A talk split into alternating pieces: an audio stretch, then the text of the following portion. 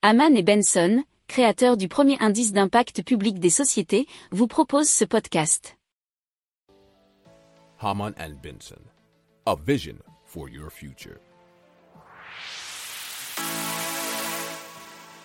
Le journal des stratèges.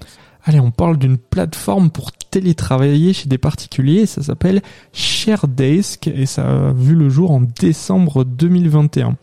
Et elle permet donc, comme son nom l'indique, si vous parlez anglais, aux télétravailleurs de se retrouver chez les uns et les autres pour travailler. C'est le même principe que la plateforme Airbnb, nous dit francebleu.fr. Et donc, ça permet de proposer un espace de travail euh, chez les autres ou, du moins euh, d'en rechercher un si possible chez quelqu'un. Alors les espaces de coworking sont souvent assez chers et surtout proches des grandes villes. Alors avec cette application, le but c'est peut-être de se rendre compte que le premier espace de coworking disponible c'est tout simplement celui au bout de la rue chez son voisin.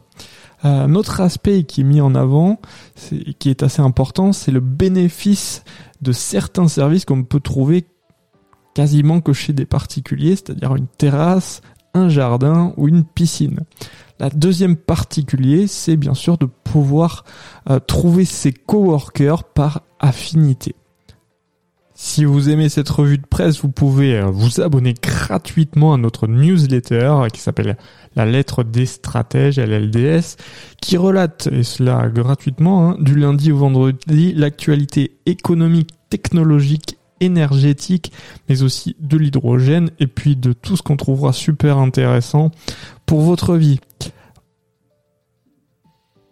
Pour approfondir ces sujets, abonnez-vous à la newsletter de Haman et Benson, et écoutez nos autres podcasts, que vous retrouverez dans les notes de l'émission ou sur notre site internet.